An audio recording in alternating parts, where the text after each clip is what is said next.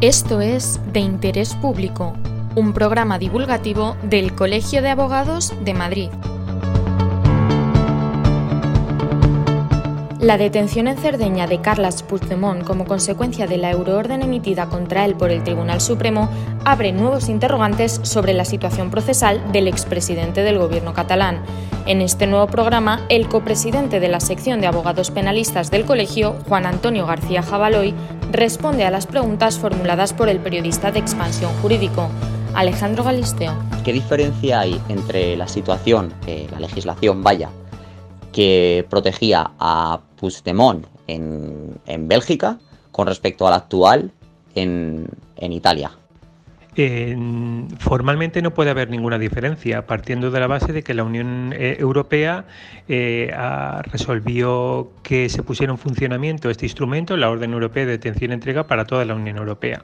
Hay legislaciones en cada uno de los países que lo que hacen son implementar las directrices que se dieron por parte de la Unión Europea. Por tanto, formalmente la legislación es la misma.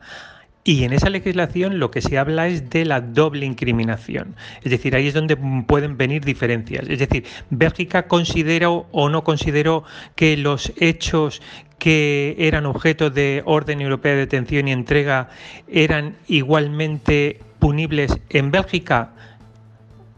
Pues ellos en principio consideraron que no. Italia tendrá que ver si esa misma actuación en su código penal es susceptible de ser mm, mm, penada porque existe un artículo que tipifica esos, eh, esos hechos. Es decir, la diferencia es en el principio de la doble incriminación, pero no la legislación. La legislación es exactamente la misma. ¿Por qué los abogados de Puigdemont dicen que la euroorden de detención internacional impuesta por el Supremo eh, no tiene validez en este momento? Pues la verdad es que lo desconozco. Es decir, yo no sé, porque no estoy dentro del procedimiento, para ver cuál es la situación de la orden internacional con fines de entrega a través de la euroorden en, en el procedimiento, pero si el Tribunal Supremo ya ha salido en los medios de prensa, afirma que esa orden internacional de detención está en vigor, no tenemos por qué dudar que existe. Y si existe y está en vigor, pues eh, es perfectamente legal lo que se ha producido. Es decir, este señor Puigdemont ha entrado en un país de la Unión Europea y entonces las fuerzas y cuerpos de seguridad de ese Estado tienen la obligación de proceder a ejecutar esa orden internacional de detención.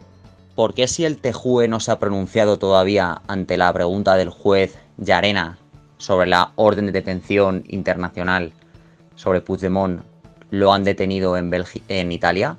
Además, Italia tampoco tiene el delito de sedición propiamente dicho en su legislación.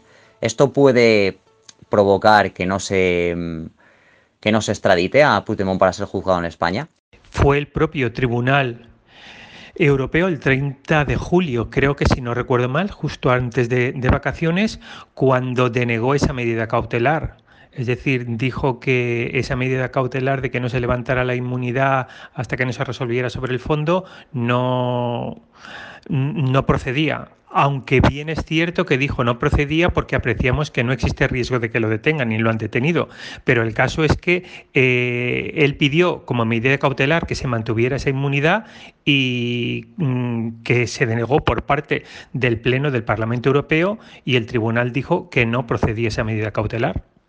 ¿Qué sucede si Puigdemont, en caso de que la justicia eh, italiana quiera entregarlo a España, pide medidas cautelares contra el levantamiento de su, de su aforamiento, vaya, como, como eurodiputado, que es una de las cosas que contempla el Tribunal de Luxemburgo? Esta pregunta yo creo que tiene contestación en lo que ya he dicho anteriormente, es decir, es que el Tribunal de Justicia de la Unión Europea todavía no ha resuelto sobre el fondo. Eh, lo que hizo el juez instructor del Tribunal Supremo fue plantear una cuestión prejudicial al TJUE diciendo si se producía una buena aplicación de la euroorden eh, por parte de las, de las autoridades belgas. Es decir, nos circunscribimos a Bélgica, eso uno, no a Italia, ni toda la Unión Europea, solamente Bélgica, y en segundo lugar es que el TJUE todavía no ha resuelto. Mientras no resuelva, la situación está como estaba hasta hace un año o hace una semana. Es decir, es ver si esa orden de detención estaba en vigor, dice el Supremo que sí, pues se procede a la, a la detención. Es decir, es que las fuerzas y cuerpos de seguridad del Estado de Italia tienen la obligación de dar cumplimiento a esa orden. Y personalmente, y ahora no recuerdo, desconozco si efectivamente el delito de sedición como tal, no como delito de sedición con nombre y apellidos, sino la actividad, la acción en sí está prevista como tal en el Código Penal italiano. Si no está prevista, pues lo que he dicho antes, la doble incriminación, como no hay doble incriminación, en principio los tribunales italianos pues decidirían la no entrega, pero ya te digo que esto es una suposición absolutamente mía sin conocer a fondo qué es lo que dice el Código Penal este, italiano sobre eh, estas actuaciones. La euroorden de, de detención está paralizada en Bélgica. Pero, ¿esta euroorden afecta a otros territorios como el italiano? Afecta a todos los estados de la Unión Europea. ¿Hay algún precedente de órdenes de detención en diferentes países? O sea, situaciones similares a las de Puigdemont, a las que pueda acogerse como jurisprudencia eh, tanto España como la justicia, o la justicia italiana y en, y en este caso la europea. Vamos a ver, la euroorden está en funcionamiento ya bastantes años. Eh, la decisión marcos de la Unión Europea es del 2004, es decir, ya ha rodado bastante y se han dado muchísimos casos en los que se ha procedido a la entrega, otros se ha denegado, o, mm, es decir, hay infinidad de, casos mm, para todos los gustos. Eh, es que no sé exactamente a a qué, eh, a qué te refieres, es decir, problemas en cuanto a la aplicación de la, de la euroorden? Pues yo recuerdo que eh, hubo hace años una con, un problema con Alemania que denegó la entrega de alguien que estaba aquí investigado por un delito de terrorismo.